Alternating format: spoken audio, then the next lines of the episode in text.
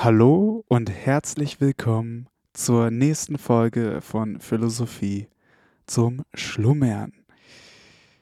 Freut mich, dass ihr wieder mit am Start seid. Heute ist ein besonderer Tag, nämlich der 1. Mai, also der Tag der Arbeit, der dieses Jahr unglücklicherweise auf einen Sonntag fällt. Nichtsdestotrotz, Sonntag ist unser Tag. Also lasst uns direkt bei Aristoteles einsteigen. Gehen wir mal wieder in die Mathematik wahrscheinlich, aber hoffentlich nicht zu viel. Mithin liegt darin, dass mit A, mit C und mit B und mit D verbunden wird das Gerechte der Verteilung. Und dieses Gerechte ist das Mittlere zwischen dem, was der Proportionalität zuwiderläuft. Denn das Proportionale ist die Mitte und das Gerechte ist das Proportionale. Eine solche Proportion nennen die Mathematiker eine geometrische, denn in der geometrischen Proportion verhält sich das Ganze zum Ganzen, wie das Glied zum Gliede. Diese Proportionalität ist keine kontinuierliche, da die Person, der zugeteilt wird, und die Sache, die zugeteilt wird, nicht der Zahl nach eines sind. Das Recht ist also dieses Proportionale. Das Unrecht aber ist, was wieder die Proportionalität anläuft. Es ist also teils ein Mehr, teils ein Weniger, wie es auch tatsächlich zutrifft. Denn wer Unrecht tut, eignet sich vom Guten zu viel an, und wer Unrecht leidet, bekommt davon zu wenig. Beim Übel ist es aber umgekehrt. Denn das kleinere Übel kann im Vergleich zum größeren Übel als ein Gut gelten, da das kleinere Übel vor dem größeren der Vorzug hat. Und was den Vorzug hat, ein Gut ist, und zwar ein umso größeres, je mehr es den Vorzug hat. Das ist also die eine Art des Rechtens. Die noch übrige ist die ausgleichende die im Verkehr dem Freiwilligen wie dem Unfreiwilligen Anwendung findet. Dieses Recht hat eine andere Form als das erste.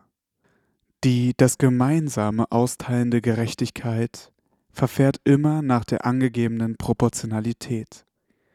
Wenn zum Beispiel eine Geldverteilung aus öffentlichen Mitteln stattfindet, so muss sie nach dem Verhältnisse geschehen, das die Leistungen der Bürger zueinander haben und dass diesem Rechte entgegengesetzte Unrecht ist, was diesem Verhältnisse zuwiderläuft. Dagegen ist das Recht im Verkehr zwar auch ein gleiches und das Unrecht im Verkehr ein ungleiches, aber nicht nach Maßgabe der genannten, sondern gemäß der arithmetischen Proportionalität. Es trägt ja nichts aus, ob ein guter Mann einen schlechten verkürzt oder ein schlechter einen guten, oder ob ein guter oder ein schlechter Mann einen Ehebruch begehen. Vielmehr sieht das Gesetz nur auf den Unterschied des Schadens. Und es behandelt die Personen als gleiche, wenn die eine eine Unrecht getan, die andere es erlitten, die einen Schaden zugefügt hat, die andere geschädigt worden ist. Daher versucht der Richter dieses Unrecht, als welches in der Ungleichheit besteht, auszugleichen.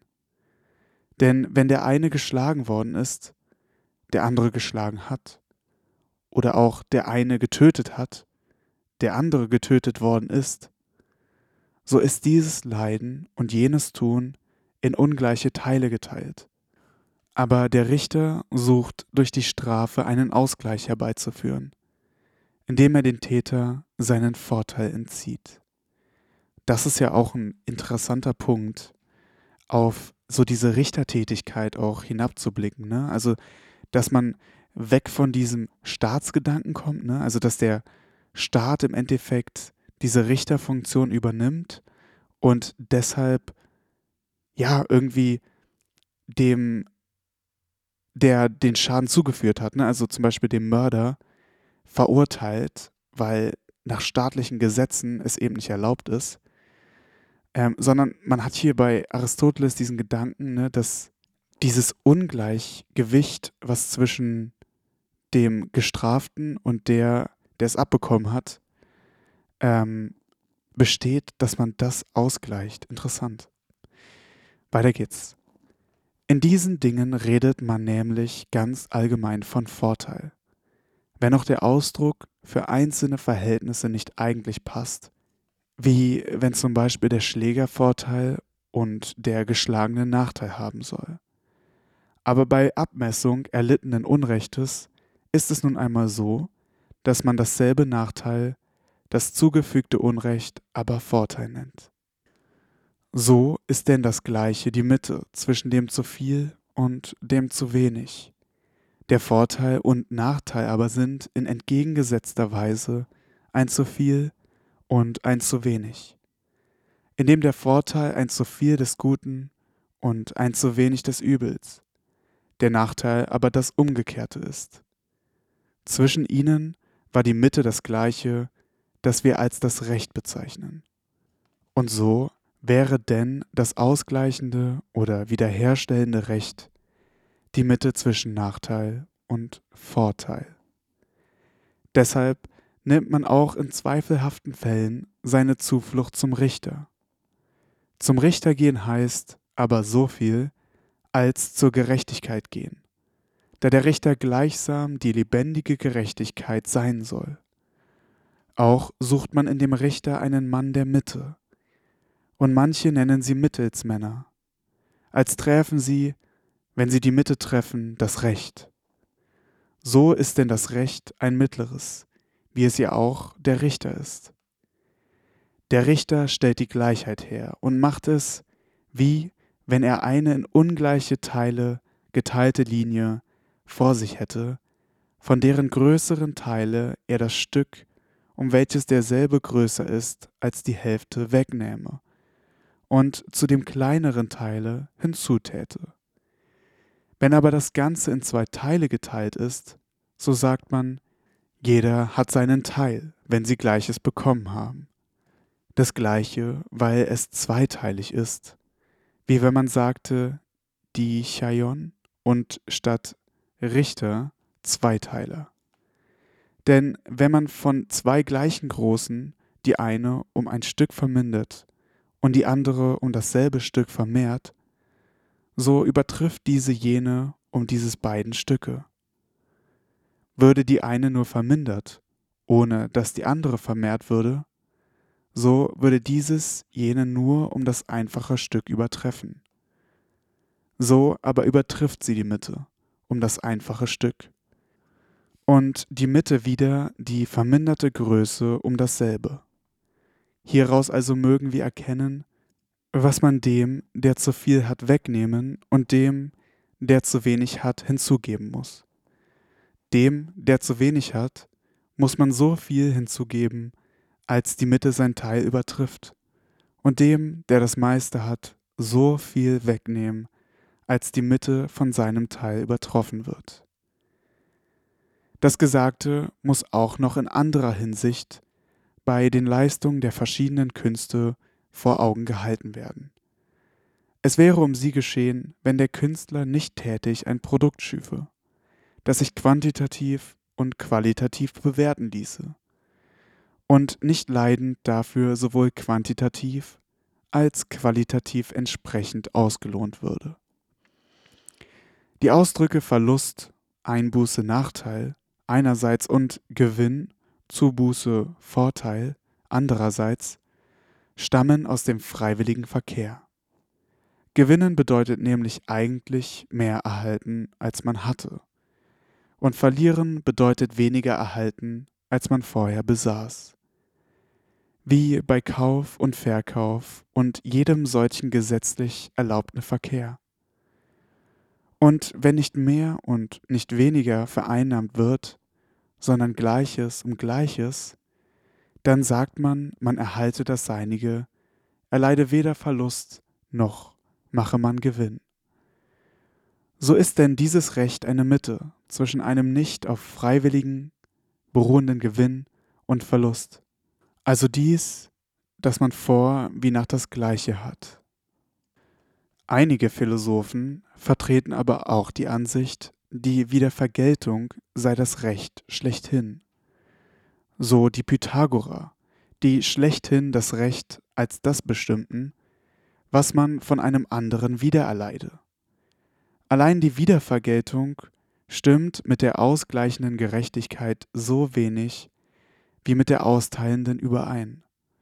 Obschon man in diesem Sinne das Recht des Radamantis deuten möchte. Anführungsstriche, leidest du, was du getan, so ist richtiges Recht dir geworden. Zitat Ende. Denn sie steht vielfach mit ihr in Widerspruch. Wenn zum Beispiel eine obrigkeitliche Person jemanden geschlagen hat, so darf sie nicht wieder geschlagen werden. Und wenn jemand eine solche Person geschlagen hat, so muss er nicht bloß geschlagen, sondern außerdem noch bestraft werden. Sodann trägt auch das Freiwillige und das Unfreiwillige der Handlung viel aus. In jedem auf Gegenseitigkeit beruhenden Verkehr freilich begreift die Wiedervergeltung das fragliche Recht in sich. Jedoch eine Wiedervergeltung nach Maßgabe der Proportionalität, nicht nach Maßgabe der Gleichheit. Denn dadurch, dass nach Verhältnissen vergolten wird, bleibt der Bürgerschaft ihr Zusammenhalt gewahrt. Entweder nämlich sucht man das Böse zu vergelten, und ohne diese Vergeltung hätte man den Zustand der Knechtschaft, oder das Gute, und ohne das wäre keine Gegenleistung, auf der doch die Gemeinschaft beruht. Darum errichtet man auch das Heiligtum der Chariten auf öffentlichen Plätzen, damit man der Gegenleistung gedenke, die der Dankbarkeit eigen ist. Denn man muss dem, der uns gefällig gewesen ist, Gegendienste erweisen und auch selbst wieder zuerst ihm gefällig sein. Der Entgelt nach Verhältnis kommt zustande durch eine Verbindung der Daten nach Maßgabe der Diagonale. Zum Beispiel A sei Baumeister, B Schuster, C Haus und D Schuh. Der Baumeister nun muss vom Schuster dessen Arbeit bekommen und selbst ihm die seinige dafür zukommen lassen. Wenn nun zuerst die Gleichheit im Sinne der Proportionalität bestimmt ist und dann der Ausgleich nach diesem Verhältnisse stattfindet, so geschieht das, was wir meinen. Geschieht jenes aber nicht, so ist keine Gleichheit da und ein geordneter Verkehr und Austausch kann nicht stattfinden. Denn nichts hindert, dass die Leistung des einen wertvoller sei als die des anderen, und folglich muss hier ein Ausgleich geschaffen werden. Dasselbe Verhältnis findet sich bei den anderen Künsten und Handwerken. Es wäre um sie geschehen, wenn der Werkmeister nicht tätig ein Produkt schüfe, das sich quantitativ und qualitativ bewerten ließe und nicht leidend dafür sowohl quantitativ als qualitativ entsprechend ausgelohnt würde. Denn aus zwei Ärzten wird keine Gemeinschaft, sondern aus Arzt und Bauer und überhaupt aus verschiedenen und ungleichen Personen, zwischen denen aber eine Gleichheit hergestellt werden soll. Daher muss alles, was untereinander ausgetauscht wird, gewissermaßen gleich den Zahlen addierbar sein. Und dazu ist nun das Geld bestimmt, das sozusagen zu einer Mitte wird. Denn das Geld misst alles und demnach auch den Überdruss und Mangel. Es dient also zum Beispiel zur Berechnung, wie viel Schuhe einem Hause oder einem gewissen Maße von Lebensmitteln gleichkommen. Es kommen also nach Maßgabe des Verhältnisses eines Baumeisters zu einem Schuster so und so viele Schuhe auf ein Haus oder auf ein gewisses Maß von Lebensmitteln. Ohne solche Berechnung kann kein Austausch und keine Gemeinschaft sein. Die Berechnung ließe sich aber nicht anwenden, wenn nicht die fraglichen Werte in gewissem Sinne gleich wären.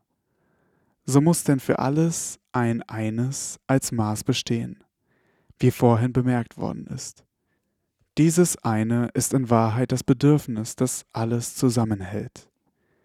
Denn wenn die Menschen nichts bedürften oder nicht die gleichen Bedürfnisse hätten, so würde entweder kein Austausch sein oder kein gegenseitiger.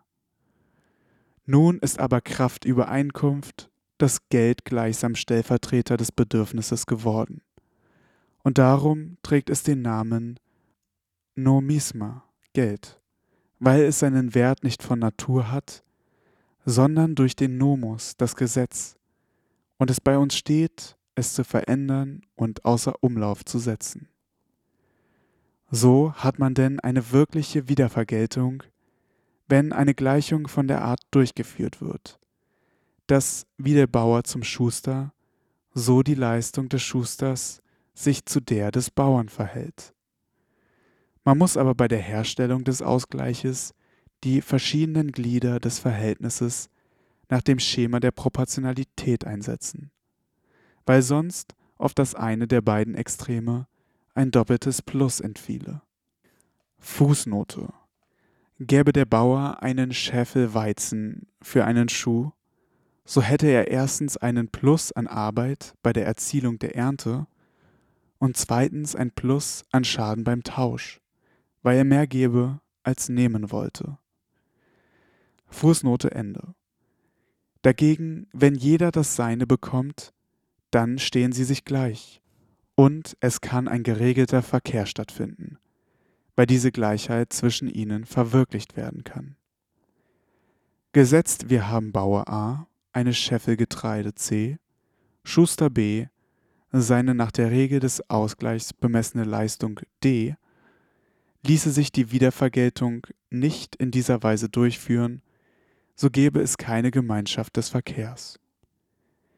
Dass aber das Bedürfnis als eine verbindende Einheit die Menschen zusammenhält, erhält daraus, dass wenn kein Teil des anderen bedarf, oder auch nur der eine des anderen nicht, sie in keinen Verkehr des Austauschs treten, wie sie es tun, wenn der eine Teil dessen benötigt, was der andere hat, zum Beispiel Wein, und darum die Getreideausfuhr freigibt. Hier ist also eine Gleichheit herzustellen. Für einen späteren Austausch ist uns, wenn kein augenblickliches Bedürfnis dafür vorliegt, das Geld gleichsam Bürge, dass wir ihn im Bedürfnisfalle vornehmen können. Denn wer mit Geld kommt, muss nach Bedarf erhalten können. Freilich geht es mit dem Gelde wie mit anderen Dingen. Es behält nicht immer genau seinen Wert.